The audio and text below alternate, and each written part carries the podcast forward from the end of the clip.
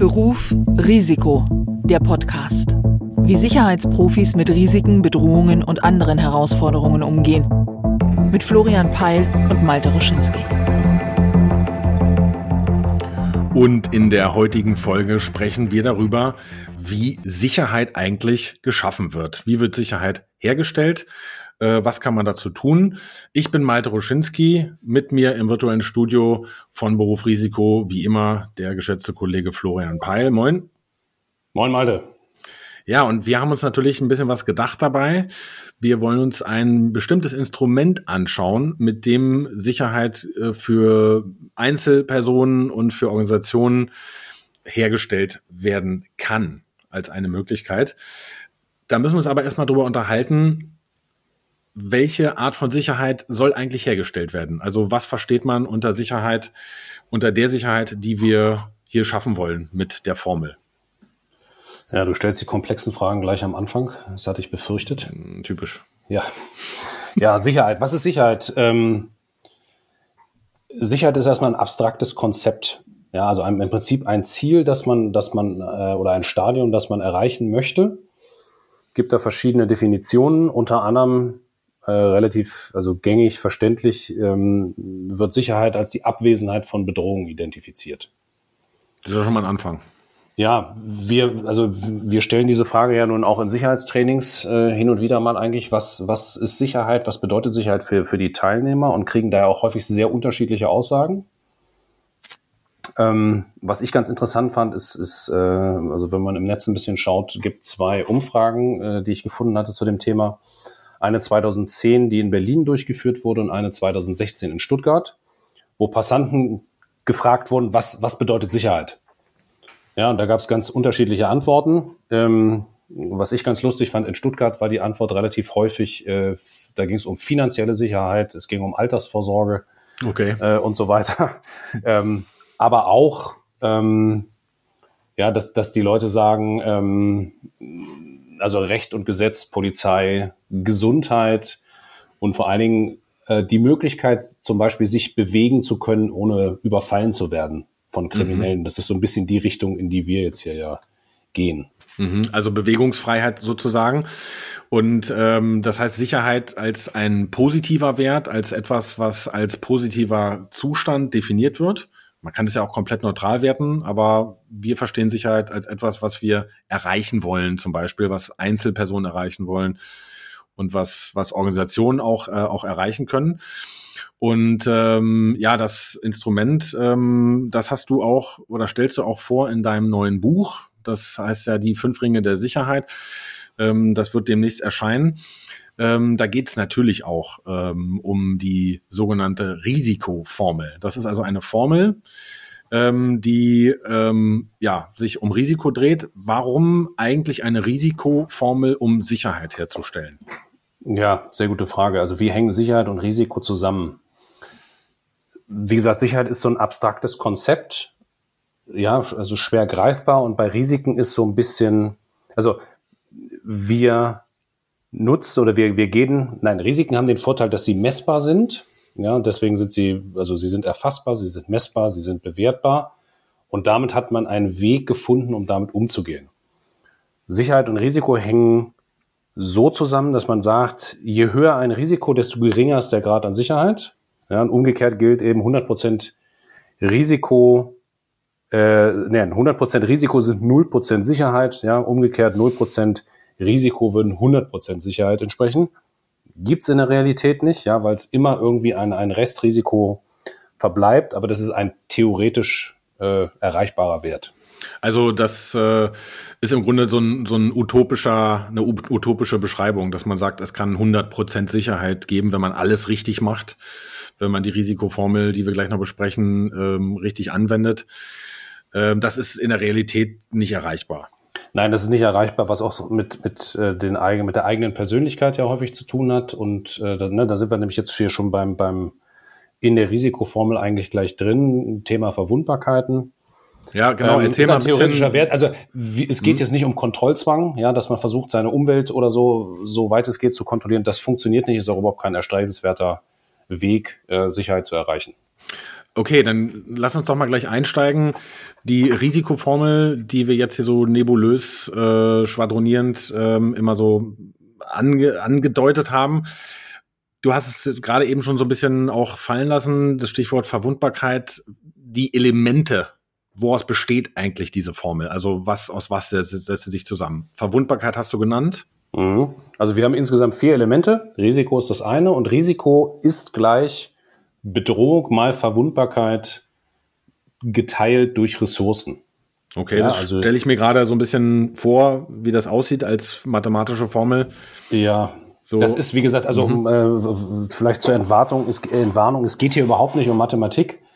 Das ist auch kein präzises Instrument, mit dem man Risiken messen und bewerten kann. Das ist aber auch gar nicht der Sinn und der Zweck dieses Instruments, sondern das ist eher die Idee dahinter, dass man ähm, oder der Zweck dieser Formel ist, dass sie die Konzentration aufs Wesentliche erzeugt oder er erlaubt. Ja, das heißt, in komplexen Situationen, in Bedrohungssituationen, in Krisenregionen und so weiter, ähm, hilft diese Formel relativ schnell dabei, die eigenen Handlungsmöglichkeiten zu erkennen. Also welche Hebel habe ich zur Verfügung, um die eigene Sicherheit zu erhöhen. Okay. Ja, unser Ziel ist ja dabei immer, das ein oder mehrere Risiken, soweit es geht, zu minimieren. Okay, das heißt also, wir schauen uns an, was sind äh, Verwundbarkeiten, was sind Bedrohungen, Bedrohungen als Faktoren in der Umgebung oder als einfach allgemeine äh, Faktoren, die auf eine Person einwirken und äh, sozusagen das Risiko erhöhen können. Also genau. Also Ge Gefährdung sozusagen, die Schäden an Personen und Organisationen verursachen können. Mhm. Ja, und wenn, also gerade wenn wir jetzt so ein bisschen beim Thema Reisesicherheit äh, zum Beispiel bleiben, ähm, die üblichen Sachen, ja, was, was so auftaucht, Verkehrsunfälle, Erdbeben, Terroranschläge, Kriminalität. Also Diebstähle, weiß ich was, Entführungen, Raubüberfälle, Überfälle, so ein Zeug. Carjackings, Entführungen. Ja, also da haben wir ein breites Portfolio. Das sind so Bedrohungen. Und an jedem Ort der Welt gibt es Bedrohungen. Ja? Die sind dann unterschiedlich groß äh, und unterschiedlich äh, bedeutsam und wir haben eine unterschiedliche Zahl an Bedrohungen, aber die ergeben dann das spezifische Bedrohungsprofil eines Ortes. Okay, du hast es ja vorhin schon erwähnt, es geht ja auch so ein bisschen um, um Gesundheit. Also die Menschen, die in Stuttgart interviewt wurden, haben da auch ähm, von Gesundheit äh, geredet. Aber das ist ja natürlich auch richtig so. Es gibt ja auch Gesundheitsgefahren, ähm, äh, nicht nur irgendwelche Pandemien, die weltweit gelten, sondern auch spezifische Gesundheitsgefahren, die, keine Ahnung, also in einem bestimmten Land gibt's halt die und die Mücke. Also Ebola ist ja zum Beispiel so ein, ne, vielleicht mhm. das äh, spektakulärste Beispiel. Ansonsten, klar äh, wie hieß die schöne Mücke? Zika-Mücke? Ich, äh, ich glaube, mich zu erinnern, das ist ein Weilchen her. Das war zwei oder drei Epidemien vor dieser aktuellen Epidemie. Ja, also, das, ne, natürlich Malaria ist so ein Klassiker. Also das sind mhm. natürlich alles äh, Bedrohungen, die an, an bestimmten Orten existieren, aber eben nicht überall. Ja. Mhm. Deswegen die Idee dahinter, dass man sagt, okay, erstmal müssen wir die Bedrohungslage an einem Ort kennen. Also was ist da eigentlich los? Und dann geht es darum, da ist man dann bei sich selber, also persönliche Sicherheit, dass man über die eigene Verwundbarkeit, äh, also dass man schaut, welche eigenen Verwundbarkeiten man hat. Mhm, okay. Also eigene Verwundbarkeiten ähm, können zum Beispiel sein, ich bin nicht geimpft gegen irgendwie Gelbfieber oder sowas. Und dadurch äh, ist meine Verwundbarkeit gegenüber Gelbfiebererregern erhöht. Das ja, so zum Klassiker. Beispiel. Okay. Oder du weißt, denk, denk daran zurück an, also zum Beispiel, ähm, als du im Südsudan warst. Ja, sehr spezielle Bedrohungslage, auch eine, wie ich sagen möchte, relativ vielfältige Bedrohungslage. Ja, weiß nicht, überlege, was, was waren deine Verwundbarkeiten? Ja, zunächst mal, dass ich äh, persönlich aufgrund meiner äh, eher weißen Hautfarbe äh, stark aufgefallen bin das heißt, ähm, dass äh, Einheimische sehr schnell, also weil ich mich bewegt habe, zum Beispiel in einem Umfeld, in dem äh, NGOs agiert haben ähm, und äh, ähm, diese Organisationen natürlich über zum Beispiel Gelder verfügen und über Tresore und so weiter, die äh, äh, dann auch für Kriminelle interessant sind. Ähm, das heißt, in dieser Umgebung ist generell davon ausgegangen, dass Personen mit weißer Hautfarbe generell entweder selbst über Geld verfügen oder ähm, dass ähm, mit Bedrohung gegen diese ähm, äh, Menschen mit weißer Hautfarbe die Organisationen dahinter dazu gebracht werden können, ähm, irgendwelche Gelder zu zahlen. Ja, äh, ja. Also das heißt, das wäre so eine klassische Verwundbarkeit aufgrund äußerer Merkmale. So habe ich das genau. wahrgenommen. Ja. ja, einfach weil man dich in diesem speziellen Kontext als potenzielles, als interessantes Ziel, zum Beispiel für einen Raubüberfall oder eine Entführung, identifizieren kann. Okay, genau. Also ich wurde einfach einer Gruppe zugeordnet, äh, bei der generell, der generell zugeschrieben wurde, dass es sich eventuell lohnen könnte, äh, die auch anzugehen. Genau. Sehe ich auch so. Also okay. Also klar, klassische Verwundbarkeit. Mhm. Ähm, vielleicht, also allgemein, man muss vielleicht dazu sagen, dass jeder Mensch verwundbar ist. Ja, wir alle haben Verwundbarkeiten. Ähm, und das hängt einfach davon ab, wann sind wir an welchem Ort ja, und äh, also an dem einen Ort ist es ist meine Hautfarbe, um bei dem Beispiel zu bleiben. Wenn du jetzt in Berlin unterwegs bist, ist deine Hautfarbe natürlich keine Verwundbarkeit. Im Südsudan ist es, ja. Das gilt aber umgekehrt, äh, wenn ein Südsudanese sich in bestimmten Regionen in Deutschland aufhält, ist seine Hautfarbe auch eine Verwundbarkeit. Also zum Beispiel auch das Geschlecht kann eine Verwundbarkeit sein. Also Frauen sind zum Beispiel in äh, bestimmten Umständen und Gegenden anders gefährdet, als jetzt zum Beispiel Männer das würden und so weiter. Genau. Richtig. Okay, also das heißt, wenn wir uns jetzt nochmal die Formel vorstellen, wir haben über dem Bruch äh, haben wir sozusagen die Verwundbarkeit, also die Dinge, die eine Organisation, einen Menschen anfällig machen für die Bedrohung, die sind auch über dem Bruch. Also Verwundbarkeit mal Bedrohung. Und das Ganze wird geteilt, also wird quasi, da wird gegengesteuert durch die Ressourcen.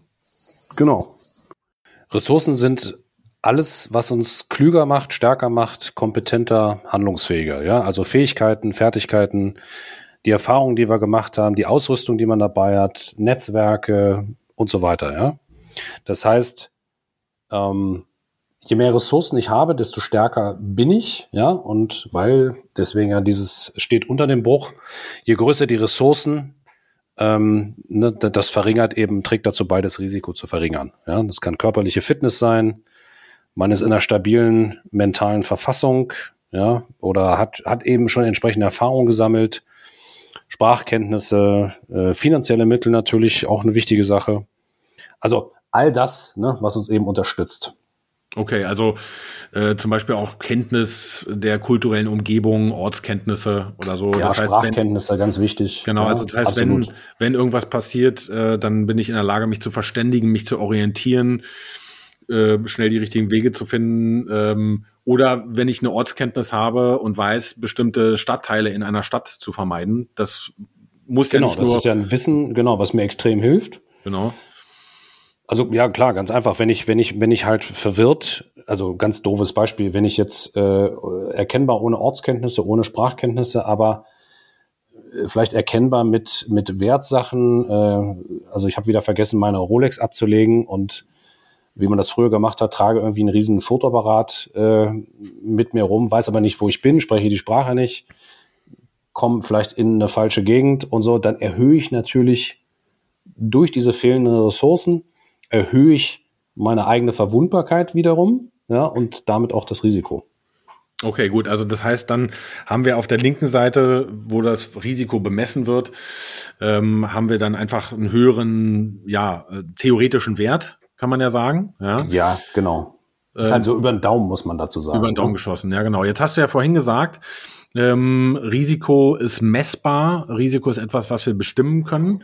Jetzt gucken wir uns die, ähm, die Risikoformel an und wir haben da Elemente wie Verwundbarkeit, wir haben Elemente wie Bedrohung und wir haben äh, unter dem Bruch quasi ähm, als Gegenspieler von den Bedrohungen von der Verwundbarkeit haben, wie, haben wir die Ressourcen. Ähm, ich, also ich würde sagen, das ist vielleicht ein kleiner, das ist vielleicht ein Vor- und ein Nachteil in einem, dass man hier ähm, eigentlich, wie ich finde, keinen konkreten Zahlenwert zuordnen kann. Also man kann das ja nicht mathematisch, wissenschaftlich ähm, äh, aufdröseln, das Ganze, und kann genau bestimmen, okay, mein Risiko ist jetzt bei 8,5 und wenn ich ähm, meine Bedrohung von äh, 3,8 auf äh, 2,7 herunterschraube, dann wird sozusagen der Wert weniger. Also so arbeiten, arbeiten wir ja nicht mit dieser, mit dieser Nee, das genau, macht auch in diesem Fall überhaupt keinen Sinn weil es wirklich so über den Daumen ist. Also es gibt natürlich immer wieder Versuche, ähm, Risiken möglichst konkret zu beziffern.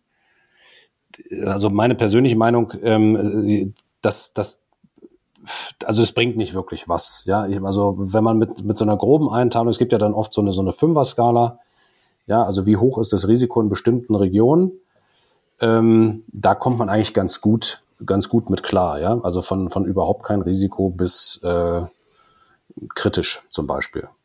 Okay, also zumindest, also sagen wir mal so, man kann sich annähern. Äh, damit. Man kann sich annähern, ja. Mhm. Das reicht dann aber auch aus. Mhm. Und aber der Wert dieser Formel, der besteht ja eigentlich darin, dass man sagt, okay, man hat eine bestimmte Bedrohungslage und dann kann man sich angucken, was sind meine eigenen Verwundbarkeiten, was sind meine Ressourcen und dann ähm, aufgrund mit auf Grundlage dieser Informationen schnell die die Hebel identifizieren, die man hat, um bestimmte Risiken zu, äh, zu, zu minimieren.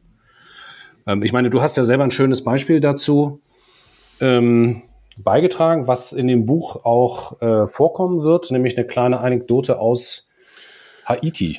Aus dem schönen Haiti, ja. Das äh, ist vor einigen Jahren passiert. Ich war dort ähm, tätig für so etwa, ich glaube, acht oder zehn Wochen ähm, für eine internationale NGO als Interims äh, Security Manager. Und äh, wir hatten dann eben folgendes Problem. Ähm, also die NGO war angesiedelt in Pétionville. Wer dort mal war äh, oder in einem Sektor tätig ist, kennt das sicherlich. Das ist quasi so der feine Stadtteil oder so das, der, der, der nette, höher gelagerte Stadtteil von der Hauptstadt Port-au-Prince.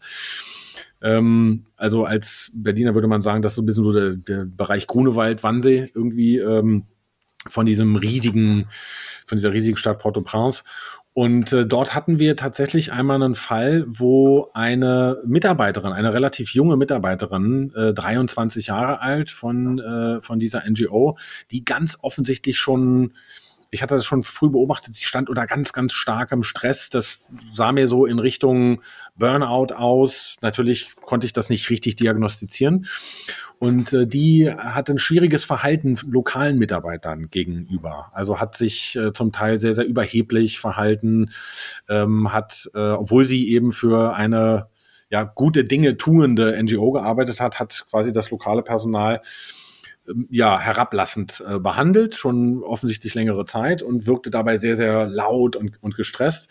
Und eines Tages ist sie dann mit ihrem ebenfalls ausländisch, also Expatriate-Freund äh, unterwegs gewesen ähm, mit ein, dem, einem Auto dieser Organisation und einem lokalen Fahrer dieser Organisation. Und äh, dann bemerkten sie oder sie hatten den Anschein, dass aus einem Portemonnaie, was sie beim Zwischenstopp in einem Auto gelassen hatten, umgerechnet ja, äh, 5 Euro fehlten. Ja, ich weiß nicht mehr, wie viel das war. Ich glaube 250 Gut. Das ist die Währung da in Haiti. Ähm, und äh, das war sehr, sehr wenig. Und dann haben äh, die ihm diese Falle gestellt, haben das nochmal überprüft, dass sie ein Portemonnaie nochmal extra bei einem weiteren Zwischenstopp haben liegen lassen und dann danach festgestellt haben, ja, da fehlt eben tatsächlich nochmal ein kleiner Betrag. Und da äh, das haben hat diese Mitarbeiterin dieser NGO gemeinsam mit ihrem Freund zum Anlass genommen, um den Fahrer direkt zu einer Polizeiwache zu bringen, dort festnehmen zu lassen und er wurde dann entsprechend auch in Gewahrsam gesteckt. Ähm, das bekamen die ganzen anderen. Also Gewahrsam heißt ja in diesem Fall, er wurde ins Gefängnis geschmissen und erstmal sofort verprügelt. Er wurde sofort verprügelt. Man konnte das auch hören. Ich stand daneben, weil dieser ähm, äh, diese diese diese Gewahrsamszelle so ein bisschen wie so ein Zoo eigentlich, mit so Stangen von, von der Decke bis zum Boden. Und äh, das war gleich im Eingangsbereich vom Kommissariat ähm, dort in Pétionville. Und äh, das heißt im Grunde, man kam da, bekam das von draußen direkt mit. Und das hatten auch die gesamten anderen Fahrerkollegen mitbekommen, hatten sich da dann versammelt. Ähm, und dann gab es in der Folge an diesem Abend und am nächsten Tag einen, ich sag mal, zivile Unruhen. Ja, also sämtliche 200 Mitarbeiter dieser Organisation, lokale Mitarbeiter, waren am nächsten Tag in Streik getreten und waren aufgebracht, forderten die Freilassung ihres Kollegen und fanden das Verhalten der äh, Britin, war das in dem Fall, der jungen Britin, äh, vollkommen überzogen, unverhältnismäßig, ähm, weil das einfach zu erheblichen Konsequenzen äh, führte. Und dann hatten wir diese Situation, dass wir mitbekommen haben, dass es Pläne gibt, möglicherweise diese Frau abzufangen. Also sie zu bestrafen in einem Mob, ähm, irgendwie, ja, also ähm, gewalttätig gegen sie vorzugehen. Wir haben auch mitbekommen, dass es Vorkehrungen gab, ähm, irgendwelche Späher an Grenzübergängen und Flughäfen zu platzieren, um, falls sie das Land verlassen sollte, sie dort äh, abzufangen. Du hast das ja in dem in dem Buch hast du das ja auch sehr anschaulich äh, beschrieben, ja, wie die Haitianer da vor der Tür stehen und äh, also man merkt, ähm, ja, also die Stimmung kocht und es ist kurz davor irgendwie, ne, dass, dass es da irgendwie ja, äh, das, ne, also irgendwie ich fühlte mich auch einen martialischen Mob verwandelt. Ja, richtig. Genau. Und du hast ja dann mit einem Kollegen von dir habt ihr relativ schnell ähm, Maßnahmen getroffen. Ja, also wir mussten natürlich erstmal schauen, das haben wir tatsächlich gemacht, äh, indem wir im Grunde ad hoc ähm, diese Risikoformel angewandt haben. Ich hatte da einen ähm, äh, ein, ein Mitarbeiter, der lokal sehr kundig war. Also äh, das ist ja oft so das Ding, man arbeitet als Sicherheitsmanager irgendwo und bekommt einen lokalen Counterpart dazugestellt. Ich hatte da einen sehr, sehr fähigen, äh, der großartig war. Wir waren ein super Team und ähm, der und ich, wir haben dann so ein bisschen anhand der Analyse, was sind Verwundbarkeiten, was sind die Bedrohungen, ähm, ja, einfach festgestellt, ähm, äh, wie wir dann vorgehen, äh, vorgehen müssen. Ähm, und ähm, es war klar, dass sich im Grunde genommen die, ähm, die Mitarbeiterin da nicht mehr in der Öffentlichkeit bewegen konnte. Sie musste versteckt werden. Es war die Gefahr da. Das wurde auch lokal bekannt. Ähm, das heißt also, das sprach sich auch rum. Sie konnte also nicht einfach mehr irgendwie sich von A nach B bewegen, konnte natürlich auch nicht mehr ins Büro kommen. Und wir mussten einfach, weil die Bedrohung gegen sie so hoch war, ähm, und die Ressourcen, die sie vorhanden hatte, konnten wir lokal nicht mehr hebeln. Das heißt, wir konnten auch selber nicht genügend Ressourcen äh, vor Ort zur Verfügung stellen, um dieses Risiko für sie in einen akzeptablen Bereich zu bringen. Also mhm. mussten wir sie außer Landes bringen. Das heißt, was, was war dabei Ihre größte Verwundbarkeit?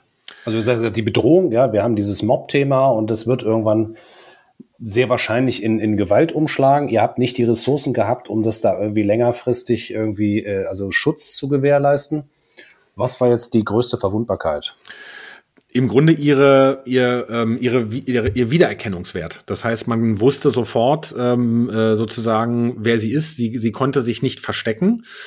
Ähm, und äh, dadurch, dass sie praktisch diese, diese rechtlichen Prozeduren in die Wege geleitet hatte, ähm, war sie stigmatisiert in den Augen der lokalen Bevölkerung ähm, und der äh, Kolleginnen und Kollegen ähm, dieser, äh, dieser lokalen NGO-Mitarbeiter. Und ähm, das ähm, war damit, war sie im Grunde nicht mehr, war ihr Risikoprofil schon nicht mehr ähm, einzuholen. Ähm, es war jetzt auch gar nicht ihre Hautfarbe unbedingt, sondern es war einfach dadurch, dass sie bekannt war ähm, äh, dass sie das gemacht hatte. Und äh, das war so eine ähm, erhebliche Verwundbarkeit. Dazu die Bedrohung von möglicher, ich sag mal, äh, Mob-Justiz. Ähm, und das ist äh, in Haiti auch etwas, was ähm, leider äh, da zum damaligen Zeitpunkt auch jetzt äh, gelegentlich häufiger vorkommt, dass es so eine Art Selbstjustiz gibt äh, äh von Mob-Dynamiken. Ähm, und das war einfach eine überwältigende Bedrohung. Wir hatten also eine überwältigende Verwundbarkeit, eine überwältigende Bedrohung und im Grunde nicht mehr viele Ressourcen gegenzusetzen, äh, die wir vor Ort hebeln konnten. Deswegen spannende Frage. Also du hast gesagt, also die, die Umstände waren ja gegen euch, auch die Zeit war gegen euch. Ja, also je, je länger die, ich sage jetzt mal ein Häkchen, die Gegenseite, du beschreibst auch der Anwalt von, von, von diesem Fahrer, der dann eingeschaltet wurde, der dann sehr gut vor Ort äh, vernetzt war, der Speer am Flughafen hatte und auch ähm, Zugänge zu den Grenzübergängen, also da Informationen bekommen hat, wer da ein- und ausgeht. Ähm, da gab es noch wie, hab, wie habt ihr das Problem letztlich gelöst? Ja, wir mussten natürlich schauen, ähm, wir konnten sie nicht zum Flughafen schleusen, weil da eben diese Speer waren. Das sind dann weitere Faktoren gewesen die sowohl Verwundbarkeit als auch Bedrohung erhöht haben, äh, dann haben die natürlich geschaut, also selbst wenn es Speer gab, die nicht genau wussten, wie sie aussehen, haben einfach geschaut, wo sind weißhäutige junge Frauen unterwegs, die da vielleicht äh, rausgefiltert werden. Und äh, in, also insofern spielt natürlich schon die, die Hautfarbe da eine, eine, eine Rolle auch, also mit eine Rolle. Ähm, und äh, wir mussten dann äh, letztlich feststellen, dass auch die äh, verschiedenen Grenzübergänge zur Dom Dominikanischen Republik hin auch an einem Informationssystem hingen, das potenziell auch durch die gut vernetzten Anwälte ähm, dieses äh, ursprünglich betroffenen Fahrers vielleicht auch ja, ähm, eingesehen werden konnten. Und wir hatten dann zum Glück ähm, die Möglichkeit, ähm, einen ich sag mal, grauen Grenzübergang, einen wilden Grenzübergang äh, zu identifizieren. Den kannten wir durch lokale Kontakte, wussten, dass dort nicht so gut kontrolliert wird, dass die nicht am nationalen System dran sind. Und dann haben wir ähm, mit einem Ablenkungsmanöver einen Konvoi in Richtung äh, Flughafen fahren lassen, ähm, um äh, quasi da eventuelle Täterinnen oder Täter auf eine falsche Spur zu lenken und haben das dann genutzt und in einem anderen Fahrzeug die Dame in den Kofferraum gepackt und dann zu diesem wilden Grenzübergang gefahren zur Dominikanischen Republik, hatten inzwischen arrangiert, dass auf der Gegenseite da jemand kam, der sie dann dort abholte am Grenzübergang. Und so konnten wir sie außer Landes bringen, in Sicherheit bringen in die Dominikanische Republik. Ähm, und sie ist dann unmittelbar auch äh, nach Santo Domingo zum Flughafen äh, gefahren worden und war dann, glaube ich, am nächsten Abend schon äh, direkt auf dem Flieger zurück äh, ins Vereinigte Königreich. Ja, ja, also wie gesagt, spektakuläre Geschichte. Ich mag der sehr, steht eben auch in dem äh, neuen Buch, ist die Geschichte auch drin. Ähm, ganz interessant, finde ich, weil du sagst, Ressourcen vor Ort. Auf Dauer hätte es nicht gereicht, um, um ihre Sicherheit zu gewährleisten. Ähm, in diesem Fall waren die Ressourcen ja aber doch äh, hoch genug, um zumindest eine saubere Evakuierung äh, relativ zügig über die Bühne zu bringen. Ja? Also diese genau. Bedrohung, wir haben den Lynchmob im schlimmsten Fall auf einer Seite, Verwundbarkeit, sie ist leicht erkennbar. Ja, habt ihr durch eure Ressourcen abgefangen? Ja, ja, also die Ressourcen waren in diesem Fall, muss ich dann sagen, waren ja doch gut ausgeprägt, haben dazu beigetragen, getragen, das Risiko, Opfer eines solchen Lynchmobs zu werden, ähm, ja, signifikant zu senken, sie außer Landes zu bringen und damit in Sicherheit. Durchaus, ja. Also wir konnten praktisch die, das, die Risikolage, wenn wir jetzt wieder an die Risikoformel denken, vor Ort, in dem Kontext vor Ort, nicht mehr quasi unter Kontrolle bekommen. Das heißt, wir mussten dann einen Szenenwechsel vornehmen. Wir haben also praktisch entschieden, sie aus dieser, aus diesem Kontext, in dem diese Risiken so waren, wie sie waren, herauszunehmen und dann entsprechend, ähm, ich sag mal, so die Nuklearoption zu ziehen, also der Evakuierung. Das ist ja praktisch dann äh, in dem Fall die, die, äh, sie kommen aus dem Gefängnis Freikarte, äh, ja, in dem Fall sogar fast sprichwörtlich oder wortwörtlich vielmehr. Ähm, also das heißt, wir haben dann die Endressource gezogen und haben diese Evakuierung gezogen, die ja auch nicht ganz ohne war, weil ja auch die Gefahr einer Entdeckung bestand. Und ähm, ja, das Ganze haben wir dann noch im Nachgang auch bearbeiten äh, müssen. Es musste danach kommuniziert werden ähm, an diese vielen Mitarbeiterinnen und Mitarbeiter der Organisation, dass ähm, ähm, zum Beispiel die Dame auch arbeitsrechtliche Konsequenzen äh, bekommen hatte. Das war alles im Nachgang noch eine Mitigationsmaßnahme. Ja, ja also die äh, Papierarbeit danach ist ja meist schlimmer als das, äh, das Lösen der eigentlichen Probleme. Allerdings. Ähm, deswegen aber ein schönes Beispiel, wo man sieht, der Vorteil oder der Hauptvorteil der, der Risikoformel, nämlich dass man schnell die wichtigen Hebel identifiziert, ja, sieht, was sind die Verwundbarkeiten, was sind die Ressourcen, worauf können wir zurückgreifen, wo sind wir angreifbar und dann entsprechend einfach ähm, schnell in der Lage sein zu handeln und sich anzupassen, auch in ähm, Lagen, die sehr komplex und dynamisch sind. Ja, das kann man auf jeden Fall als Vorteil dieser Risikoformel sehen. Ähm, es gibt natürlich noch andere Möglichkeiten, ähm, äh, Risiken zu identifizieren und die zu handhaben. Das ist vielleicht mal was für eine andere Folge. Ähm, in diesem Fall haben wir aber mal uns angeschaut, wie eben die Risikoformel ähm, hier konkret äh, wirken kann. Ich finde ja, nochmal so im, im Abschlussblick, also sie hat wirklich Vorteile, weil sie im Grunde situativ ad hoc ähm, äh, ja, anzuwenden ist. Ähm, auf der anderen Seite ähm, ist es natürlich ähm, keine wissenschaftliche Genauigkeit. Also wir können damit jetzt nicht in irgendeiner, äh, in irgendeiner wissenschaftlichen Arbeit mit argumentieren oder konkrete Werte dran machen. Ja, würden wir auch nie versuchen, ist wirklich quick and dirty. Das auf jeden Fall. Aber wir, denke ich, können äh, jetzt hier diese Folge damit abschließend sagen, das ist vielleicht ein interessantes Modell, was Organisationen oder auch Einzelreisende sich vornehmen können. Wir freuen uns auf die nächste Folge. Vielen Dank fürs Zuhören und wir sind natürlich auch zu finden auf Soundcloud, Spotify, iTunes und auf Twitter at Beruf-Risiko. Vielen Dank fürs Zuhören.